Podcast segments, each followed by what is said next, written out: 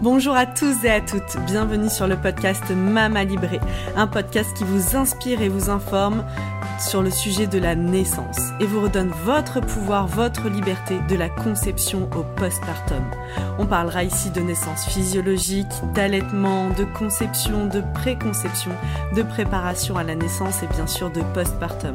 Si vous aimez ce podcast et que vous souhaitez aller plus loin, suivez-nous sur nos réseaux sociaux et retrouvez-nous sur notre nouveau site mamalibré.co, un site sur lequel vous retrouverez plein d'informations, de ressources, tout ce dont vous avez besoin pour vivre la maternité qui vous correspond. C'est la nouvelle plateforme mamalibré.co, une plateforme sur laquelle vous allez retrouver des informations, des articles de blog, mais aussi sur laquelle vous allez pouvoir vous abonner pour avoir un accompagnement global sur l'alimentation, le yoga prénatal, des relaxations et encore beaucoup de contenu à venir. À très bientôt sur Mama Libré. Bonjour Stéphanie et bienvenue dans Mama Libré. Merci Anaïs, bonjour. Je suis ravie de te recevoir aujourd'hui, euh, Stéphanie, euh, Stéphanie Sénoli. Donc, tu es coach holistique en relations amoureuses et tu as créé donc euh, sur les réseaux, donc Facebook et Instagram, on peut te retrouver sous le nom de Couple Sacré. Tout à fait. Aujourd'hui, j'ai souhaité te faire intervenir pour que tu nous parles de, bah voilà, de la sexualité, puisque dans la parentalité, dans la maternité, c'est un sujet euh, qui est tabou.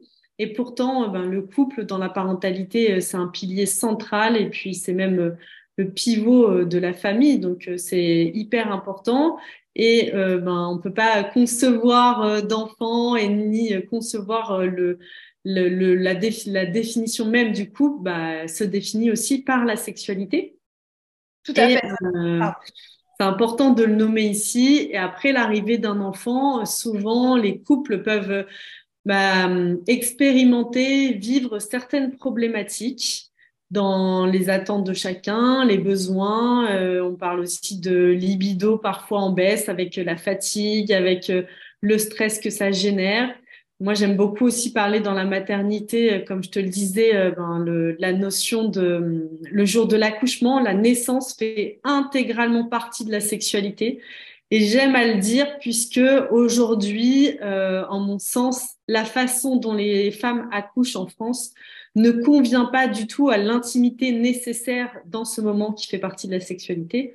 C'est-à-dire qu'il y avait eu un, spot euh, télé euh, italien qui avait euh, mis en lumière ça, qui montrait un couple en train de faire l'amour dans une salle d'hôpital, et puis il y avait le corps médical qui rentrait, allumait la lumière, enfin voilà, et qui montrait l'aberration et de, de, bah, de, de, cette façon de faire. Et c'est important de le redire parce que au niveau du jeu hormonal qui se joue, le jeu hormonal nécessaire pour que l'accouchement se passe bien, le plus fluidement, le plus, ben, avec le moins de douleur aussi possible, puisqu'il y a tout le jeu hormonal, et ben, la femme, elle a besoin de se sentir bien, en sécurité, elle aurait besoin d'être dans les mêmes conditions que l'acte sexuel. Et euh, dans ces mêmes conditions euh, se joue la naissance, et dans la naissance, il peut y avoir aussi certaines mémoires euh, qu'a le corps, même si notre conscient euh, n'en a pas forcément la mémoire, notre corps, lui, la mémoire de tout. Et au moment de la naissance, vu que c'est un acte sexuel, il y a aussi une grande ouverture, c'est la plus grande ouverture que va vivre le corps de la femme, toute son histoire. C'est un moment aussi de, qui peut être assimilé à un moment de grande vulnérabilité. Et dans cette grande ouverture, dans cette sensation, bah voilà, d'ouverture au monde, et cette sensation de vulnérabilité, certaines mémoires, comme les mémoires d'abus, d'abus sexuels, peuvent remonter à la surface. Et ça, ça peut avoir un impact majeur, ben, déjà au moment de la naissance, sur l'accouchement lui-même, sur son bon déroulement, parce que la femme, elle va euh, ben, avoir, même si elle va pas réussir à conscientiser à ce moment-là que c'est cette mémoire-là, euh, ces mémoires d'abus qui remontent, elle va avoir des sensations potentiellement d'anxiété, de stress qui remonte, de l'inconfort et euh, une hypervulnérabilité aussi parfois. Et ça, ça peut vraiment avoir un, impact sur bah, l'accouchement lui-même, mais aussi après avoir un vrai switch, avoir un vrai impact de une modification de comportement, de son comportement dans sa sexualité. Et comme on en parlait euh, ensemble en amont, il y avait euh, cette mémoire, euh, cette notion aussi que l'accouchement, donc la naissance d'un enfant, du premier enfant en tout cas, marque vraiment bah, une nouvelle étape dans la vie du couple. Donc il y a la construction d'une famille, d'une autre entité un peu qui va être supérieure même au couple. quelque part et de cette famille l'homme va devenir un père et euh, la femme va devenir une mère. et dans ce schéma-là, eh ben, il y a beaucoup de choses inconscientes aussi qui vont ressurgir. Et euh, toi, tu parles beaucoup des archétypes notamment. C'est ça. Bah, la mère, le père euh, sont des archétypes. Je voulais juste rebondir sur quelque chose que tu disais par rapport à la naissance et la sexualité que je trouvais hyper intéressante. En fait, c'est que c'est vraiment la même énergie. En fait, on entend souvent parler de Kundalini. Euh, c'est vraiment ça, c'est l'énergie de création et c'est l'énergie sexuelle. Donc en fait, les deux sont vraiment la même chose et c'est vraiment lié sur, euh, sur ce canal-là. La Kundalini, elle s'exprime aussi dans l'union du masculin et du féminin. Donc dans l'acte sexuel, ça va être matérialiser le masculin et le féminin qui vont s'unir pour créer, créer la vie. Euh, et couple sacré, c'est aussi avant tout ça, c'est unir son masculin et son féminin pour euh, revenir à euh, cette énergie de Kundalini, cette énergie de création et cette libido qui va faire qu'on va pouvoir désirer derrière son ou sa partenaire. Hmm. Donc, euh, dans le couple, il y a aussi beaucoup ça, c'est que comme tu parlais d'archétype, l'archétype de la mère, l'archétype du père, il va y avoir beaucoup de choses qui se jouent dans l'inconscient. au niveau de la femme, bah, l'archétype de la mère, c'est la femme limite prude, la sainte n'y touche. Euh, alors mmh. que dans la sexualité, bah, un homme n'a pas forcément envie de faire l'amour avec sa, avec sa mère. et pourtant, c'est un peu l'énergie qui s'en dégage quand on est euh, après, une, euh, après une naissance, ou parfois même des femmes qui sont déjà enceintes, elles sont tellement dans cet archétype-là que bah, tout de suite, elles n'ont plus de libido, elles n'ont pas forcément de désir parce qu'elles sont déjà dans cette dans ce rôle en fait de mère et qui dans l'inconscient collectif est associé à euh, bah, je suis maman, il faut surtout pas que j'ai de désir, il faut surtout pas que j'ai de pulsion de, quoi que ce soit. Euh, au niveau de l'homme, bah, c'est ce que je disais tout à l'heure, c'est, comme euh, le complexe de Deep, il y a la mère et il y a la, putain, donc il ne faut, pas, faut pas mélanger les deux. Les paroles sont un peu crues, mais c'est, vraiment les, les, croyances en fait qui sont derrière. Dans les, dans les accompagnements, les personnes que j'ai, que ce soit homme ou femme, c'est vraiment les mots qu'on peut, qu'on peut employer. Et euh, bah, je pense que si on, se pose là cinq minutes, on décrit une femme sexy, euh, très, euh, très osée, très affirmée, les mots qui viennent tout de suite dessus, en général, dans les croyances, ça va être bah, la salope, la pute, la fille facile, toutes ces choses-là. Mmh. Et en fait, pour une femme, d'avoir ces croyances-là, ça va la bloquer elle-même dans sa sexualité, puisque justement, elle se refuse d'incarner cette, cet archétype-là d'elle-même alors que bah, finalement, ça fait aussi partie de nous et ça fait partie de, la féminité euh, et, du désir, de la sexualité et toutes ces choses-là. Est-ce que tu, tu, veux bien nous redire pour les femmes qui connaissent pas du tout cette notion d'archétype? Bien sûr. Bah, comment on définit un archétype et puis euh, quels sont les différents archétypes, bah, par exemple, euh, de la femme Puisqu'ici, on s'adresse un peu plus aux femmes aujourd'hui. Oui, bien sûr. Bah, un archétype, c'est un peu une. Euh, c'est comme si vous aviez des casquettes, en fait.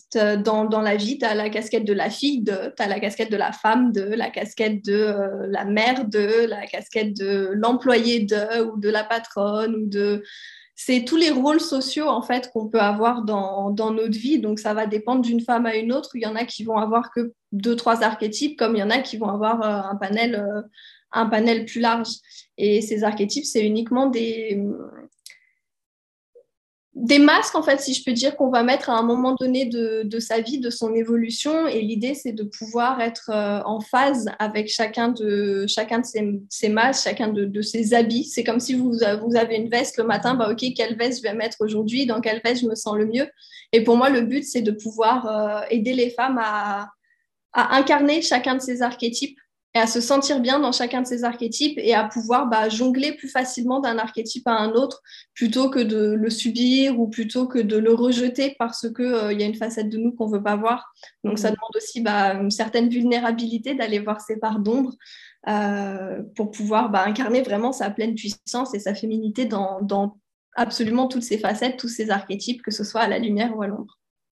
Selon toi, qu'est-ce qui peut hum, bloquer justement et qui a un impact majeur ben voilà, dans ce que tu décris dans nos sexualités, c'est-à-dire euh, ben, le devenir mère, euh, je deviens euh, ben, voilà l'archétype de la mère, donc un certain sérieux, une certaine pudeur, et quelque part je me coupe de l'archétype ben, de la séductrice aussi de de cette fille qui est plutôt dans le charnel, qui va être dans la séduction, qui va être dans dans, dans son corps charnel vraiment à 100%. Qu'est-ce qui vient se jouer et quels peuvent être les blocages en fait qui font que ben on, fait le choix à un moment, celle-ci, elle est autorisée à ce moment-là de, notre vie, puis celle-là, elle doit être cachée, qu'on en a presque, on peut en avoir honte. bah, tu peux le dire, hein, honte, culpabilité, c'est ce qui ressort le plus en général dans, avec ces, ces archétypes-là. Euh, ce qui peut bloquer, bah, il y a déjà les croyances sociétales hein, de, de, dire qu'une femme qui est séduisante, euh, c'est pas forcément une fille bien. Euh, et puis après, avec la sexualité, avec l'accouchement qui fait ressortir aussi beaucoup de mémoires, notamment, on en parlait tout à l'heure, sur tout ce qui va être abus. Abus sexuel, abus du masculin. Euh, en fait, vu que la, la, femme peut avoir vécu ou peut faire partie d'une lignée de femmes, que ce soit battues ou violences sexuelles ou quoi que ce soit, euh, bah, on va se couper de cet archétype-là pour ne pas revivre en fait ces choses-là ne pas se mettre en danger. Donc il y a une notion de je me mets en danger quand je suis dans cet archétype. Tout à fait. Et en fait, le danger, il est seulement réel dans, la, dans le sens où euh, on aurait une polarité masculine, j'ai envie de dire, désincarnée. Parce que si je mets mon pouvoir à l'extérieur, forcément, il y a un danger derrière. Donc, si j'incarne cette, euh, cette facette de moi, j'ai effectivement plus un danger de, vivre des abus derrière que si mon masculin est incarné à l'intérieur de moi. Et c'est pour ça que ces mémoires ont existé à un moment donné, parce que bah, l'homme était celui qui s'occupait de la sécurité. Donc, quelque part, on donnait euh, le pouvoir à l'homme. Ce qui mm. est euh, en train de se rééquilibrer à l'heure d'aujourd'hui, enfin, ne serait-ce qu'avec euh, tous les droits de la femme, le fait qu'on ait le droit d'aller travailler, on ait le droit de voter, enfin, toutes ces choses-là, choses qu'avant, on n'avait pas, en fait, concrètement. Donc, on n'avait pas ce pouvoir-là. Et puis aussi, euh, tu vois, quand tu parles de, droit, il y a aussi quelque chose euh, au niveau de la contraception. Et je pense que vu qu'on parle de sexualité, c'est pas anodin. Aujourd'hui aussi, on a la liberté euh, de pouvoir avoir une contraception ou non, de pouvoir garder un enfant ou non, d'avorter ou pas. Et ça, c'est une liberté que une génération avant nous, elle n'avait pas. Donc c'est pas si vieux en fait, enfin une génération, non une ou deux, nos, nos grands-mères n'avaient pas cette liberté. C'est-à-dire que elles, euh, elles rencontraient un homme, il y avait un acte sexuel, c'était fini, elles étaient enceintes et puis euh, fin du game en fait. la récréation est terminée, voilà. mais c'est ça, en fait, on a été complètement dépossédé de notre corps, que mm. bah forcément la peur de l'abus, euh, qu'on ait, vécu en fait un abus dans cette vie ou dans ou pas, euh, elle est tellement présente dans tout ce qui est égrégore féminin ou quoi que ce soit que chacune d'entre nous on en porte plus ou mm. moins. Euh, donc c'est vrai qu'il y a tout un travail avec le fait de se réapproprier son corps et la sexualité marque aussi cette, enfin, cet acte-là. C'est pour ça qu'il peut y avoir un, changement plus ou moins important dans les couples en fonction de, notamment du premier enfant.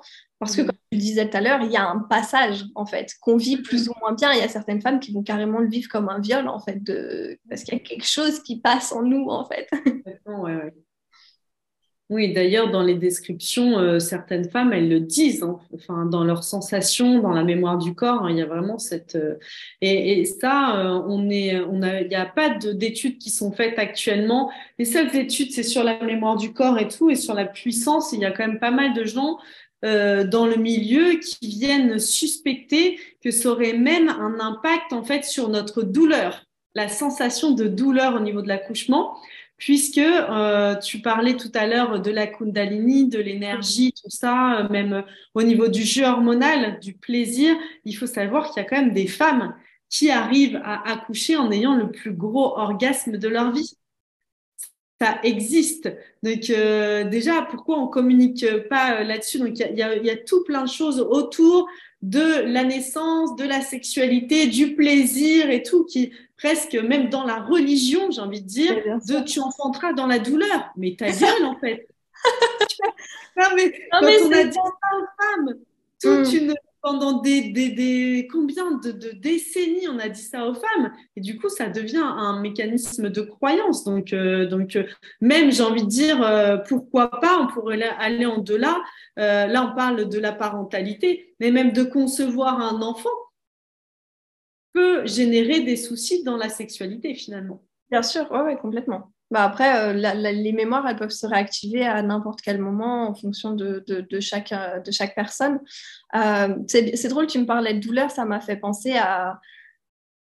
En fait, même sur le, les, les, les, croyances autour de la femme, tu sais, il faut souffrir pour être belle. Ah c'est comme s'il y avait cette injonction de, de souffrance mm. sur l'archétype même de la femme, en fait, de la polarité féminine.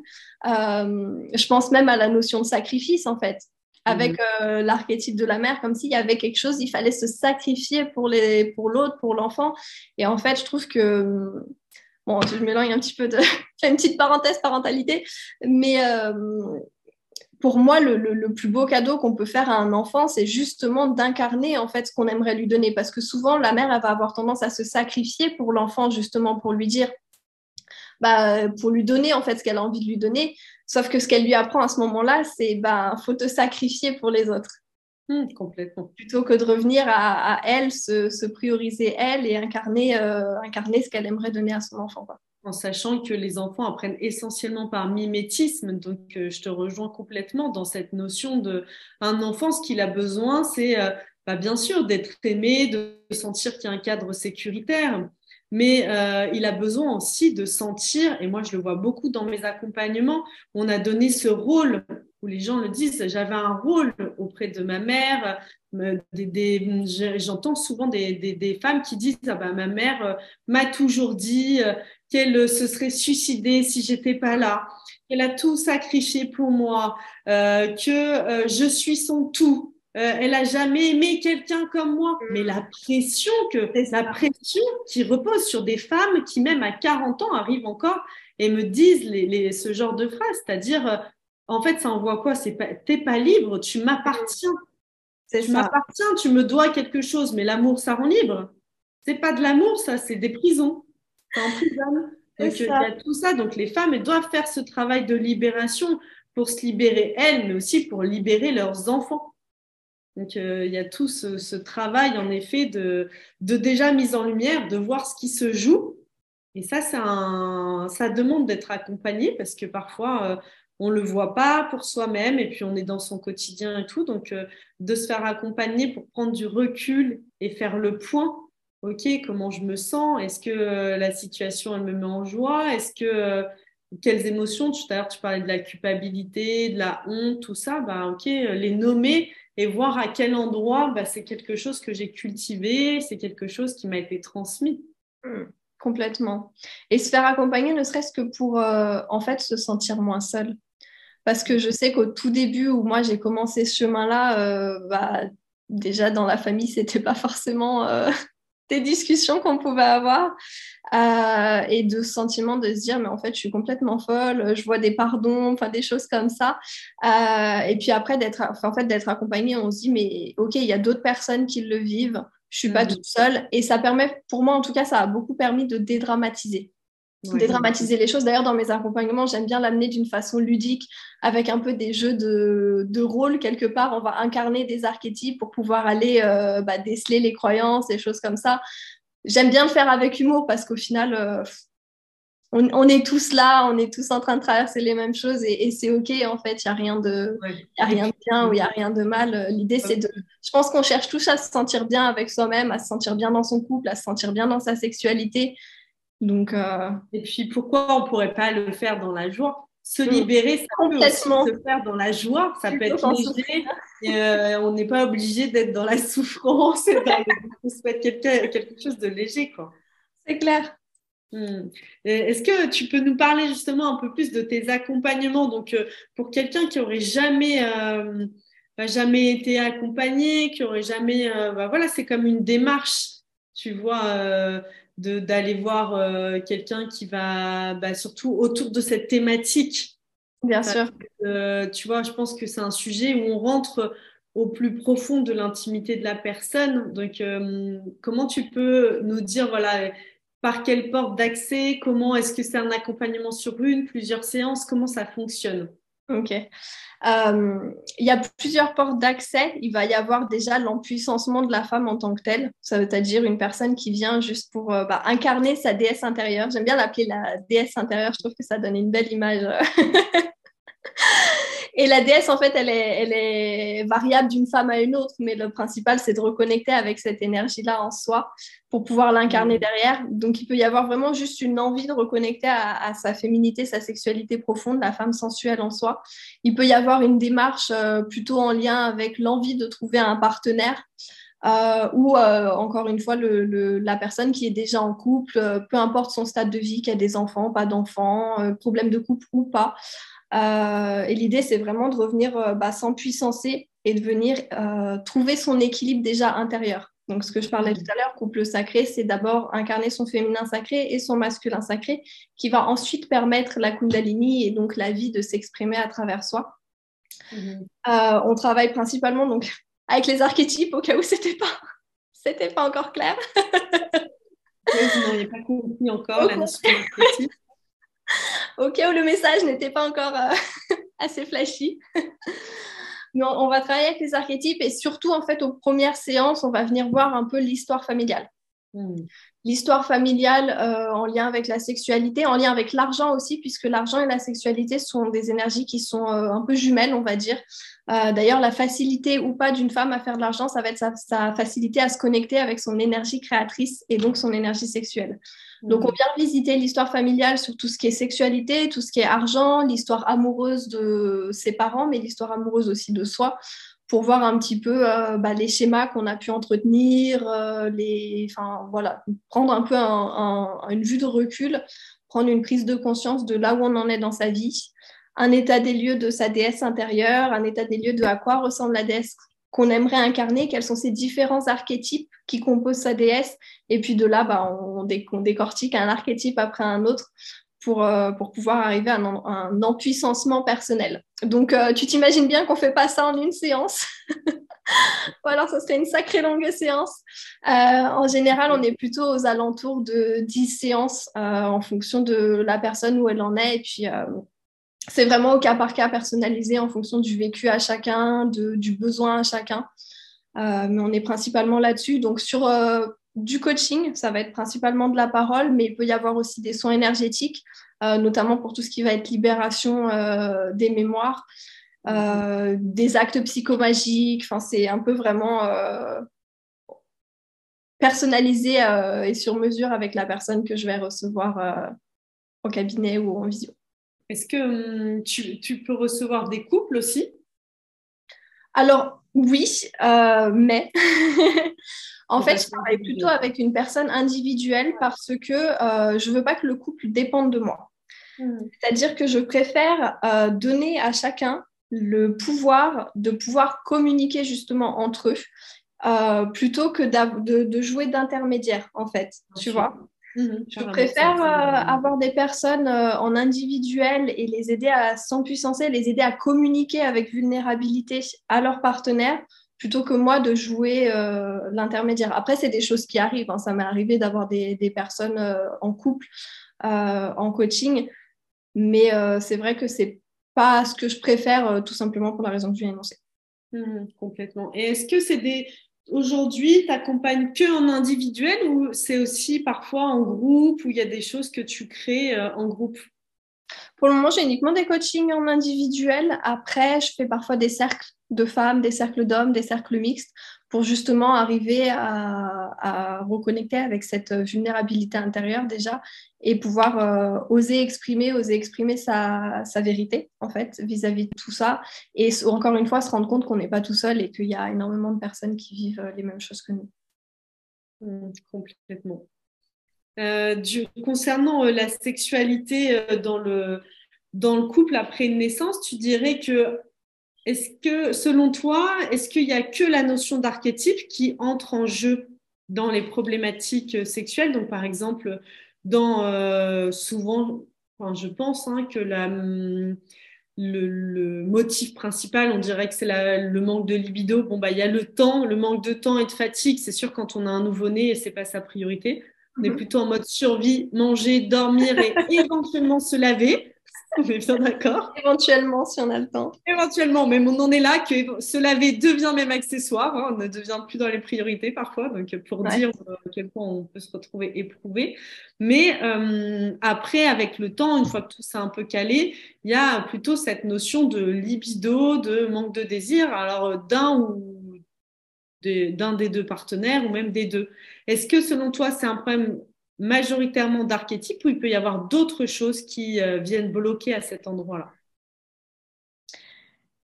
Vous avez le temps. Je pense qu'il y a une grosse partie d'archétype. Mais il peut y avoir d'autres choses, comme on l'a dit déjà, tout ce qui va être abus, qui va faire que la femme va pouvoir avoir tendance à se renfermer sur soi, euh, ou à l'inverse, que l'homme va se dire, bah mince, euh, c'est la mère de mes enfants, et donc du coup, je la vois plus nécessairement comme une femme, mais plutôt comme une maman. Euh, après, il peut y avoir aussi, mince, je viens de manger le... Attends. Le terme? Hmm. Oui, euh, j'avais la notion en fait de zone de confort. Qu'on est un peu dans son cocon, on a sa famille, euh, on est bien, on est dans un truc un peu tranquille, que bah, l'énergie sexuelle, elle vient aussi appuyer sur certaines blessures. Enfin, ça fait ressortir une femme qui est dans sa puissance féminine, ça fait ressortir aussi bah, les peurs d'abandon, les peurs de trahison, les peurs de tout ça en fait. Et donc, euh, si c'est des traumas, si c'est des blessures émotionnelles qui ne sont pas guéries, bah, dans le couple, on a tendance à se reposer un petit peu sur OK, on est dans un espace tranquille, euh, je me sens bien, mes blessures sont pas activées et donc du coup, bah, c'est OK, je laisse un petit peu la sexualité de côté. Souvent, ce qu'on se dit, c'est que ça va revenir, sauf que bah, si on met pas les, pas pour que, ça revienne, malheureusement, euh, ça peut être un peu compliqué. C'est intéressant ce que tu dis. Il y a cette notion du coup de quand la femme reprend ce pouvoir euh, de séduction, de sexualité, potentiellement, tu me dis si j'ai bien compris, elle peut mettre en danger l'homme qui, euh, si une de ses blessures, c'est la peur d'être abandonné, d'être trahi et tout, va être réactivée quelque part. Tout à fait. En fait, à partir du moment où on, refait euh, surgir cette énergie, après on parle de, de femmes, mais c'est l'inverse, euh, l'inverse est possible aussi. Hein. en fait, c'est un peu comme s'il y avait une nouvelle rencontre. Donc, c'est comme si d'un coup, bim, on re-rencontrait quelqu'un de nouveau. Quelqu'un de nouveau veut dire mince, c'est quelqu'un que je connais pas, mince, c'est imprévisible, mince, ça me fait revivre un peu tout euh, le début d'une relation, en fait, finalement. Sauf que les enjeux sont d'autant plus grands que maintenant, on a une famille. Ah, intéressant. Hmm. donc, euh, ça peut expliquer aussi pourquoi, finalement, notre société est dans le côté patriarcat. Il y a une volonté un peu de pas trop aviver la flamme des femmes, quoi. Tout à fait. Parce que euh, la peur. Chez les femmes, quand on dit le côté. Ou chez les femmes aussi, le côté, quand on dit castratrice ou quoi, ce côté de un peu contenir la puissance masculine. Oui, bien sûr. En danger. Ok, c'est vraiment intéressant. Quand tu dis euh, il faut pas laisser, donc on pense à tort que ça va revenir.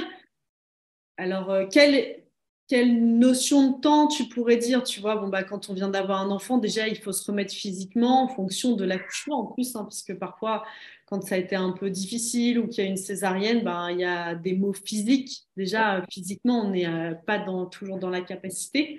Euh, tu dirais que à quel moment il faut s'alerter? Quels peuvent être les signes un peu d'alerte de se dire, OK, là, il faut agir. Il ne faut pas laisser ça comme ça. Le premier qui me vient, c'est l'envie d'infidélité, déjà, en termes de mm. signes. C'est que si je ressens du désir, mais que j'arrive pas à le diriger vers ma partenaire ou mon partenaire, bah, c'est qu'à un moment donné, il faut se poser des questions. Parce que c'est quelque chose qui est toujours là. Enfin, ça reste humain, un besoin de sexualité. Euh, après, en termes de timing, j'ai envie de dire que ça dépend tellement de la personne euh, et ça dépendait déjà de leur sexualité avant enfant. C'est-à-dire qu'il y a des personnes qui peuvent euh, avoir envie de faire l'amour tous les jours, il y a des personnes, euh, une fois par semaine, ça leur suffit en fait. Donc c'est de voir à quel point le décalage s'est créé par rapport à avant, après, et, euh, et d'en parler en fait déjà avec son ou sa partenaire, de voir, ok, bah là, ça fait tant de temps qu'on n'a pas eu de rapport, comment tu te sens avec ça? Et à partir du moment où je pense qu'on commence à se poser la question, bah, c'est qu'il y a quelque chose à aller voir. quoi. Hmm, intéressant.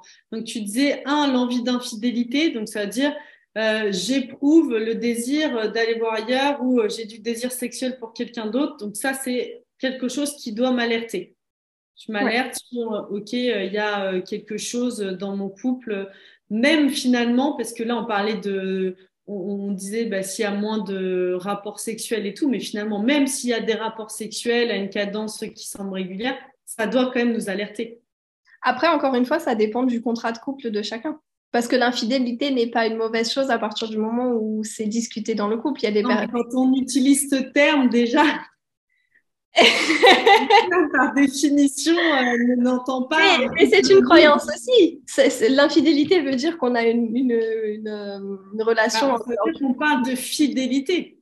Il faut qu'il y ait eu euh, fidélité dans le couple euh, discuté auparavant. Mais c'est souvent en fait des zones, un peu des zones grises, j'ai envie de dire, dans le couple, parce qu'on a tellement un schéma du couple qui est presque évident dans la croyance sociétale que euh, bah, la fidélité fait par défaut partie du couple, sauf que bah, ce n'est pas le cas pour tous les couples. Il y a des couples libres, il y a des troupes, il y a, des... il y a un peu de tout. Et c'est OK, en fait. L'idée, c'est d'arriver à trouver qu'est-ce qui, pour moi, euh, est ma définition du couple et ma définition de la sexualité et ma...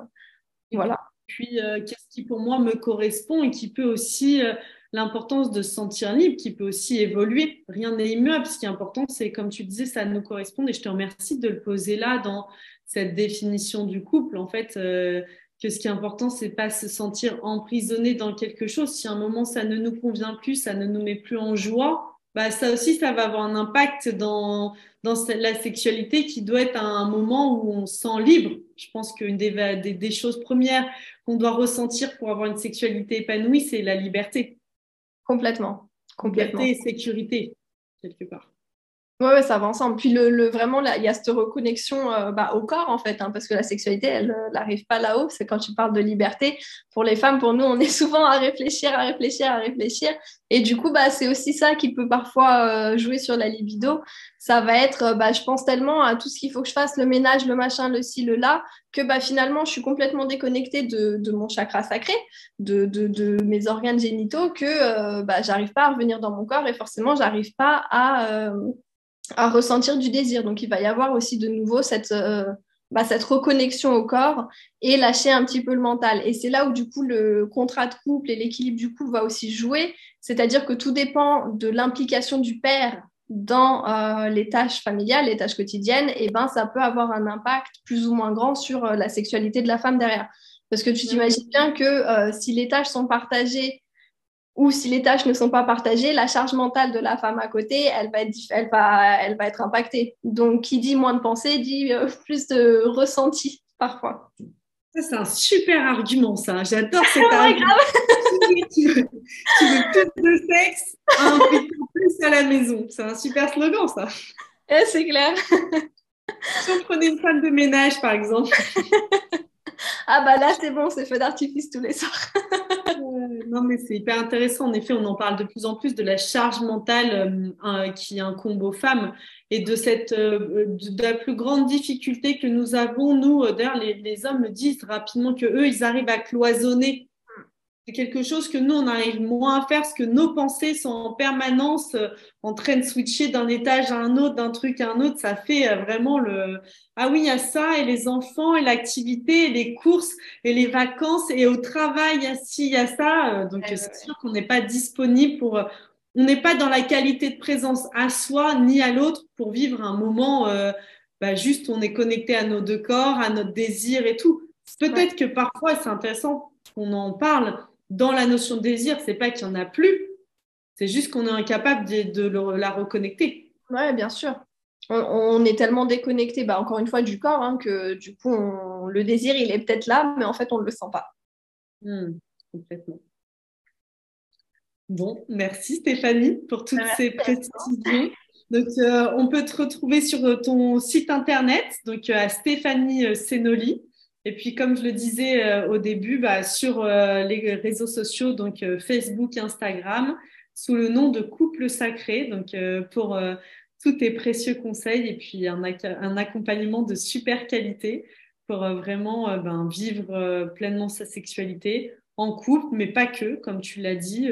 Bah, là, on était axé, bien sûr, puisqu'on est dans Mama Libré, sur la, la, parentalité, la maternité et tout Mais euh, ça peut être aussi, ben voilà, s'il y a des mamans solo, il y a des reconstructions aussi de couple et tout, c'est assez intéressant d'aller travailler. Je trouve qu'on devrait, c'est un travail qu'on devrait tous faire parce que il y a plein d'endroits, on fait beaucoup d'études, on a beaucoup de clés et euh, les endroits les plus fondamentaux de nos vies, qui sont les piliers centraux, comme bah, le couple, la famille, la sexualité, ben, c'est des sujets euh, avec lesquels on est un peu désarmé et on n'a aucune clé en fait. On se débrouille avec les modèles qu'on a reçus et souvent les modèles qu'on a reçus, ce, ce sont ceux de nos parents et ils ne sont pas toujours idéaux. Et puis je suis pas sûre qu'il y ait beaucoup de parents qui parlaient de sexualité. Enfin, en tout cas, non, on va pas. non, c'est sûr. Mais euh, tu vois, justement, c'est un impact majeur dans la vision du couple qu'on a eu. C'est clair. La sexualité, du coup, est tabou. Et en plus, tu parlais de, de solo, c'est aussi hyper important de se connecter avec sa propre sexualité. Donc là, on peut repartir encore pour une heure sur les injonctions de la femme et la masturbation. on va faire des lives sur le sujet. Merci beaucoup. Je te dis à très bientôt, Stéphanie, sur ma librairie.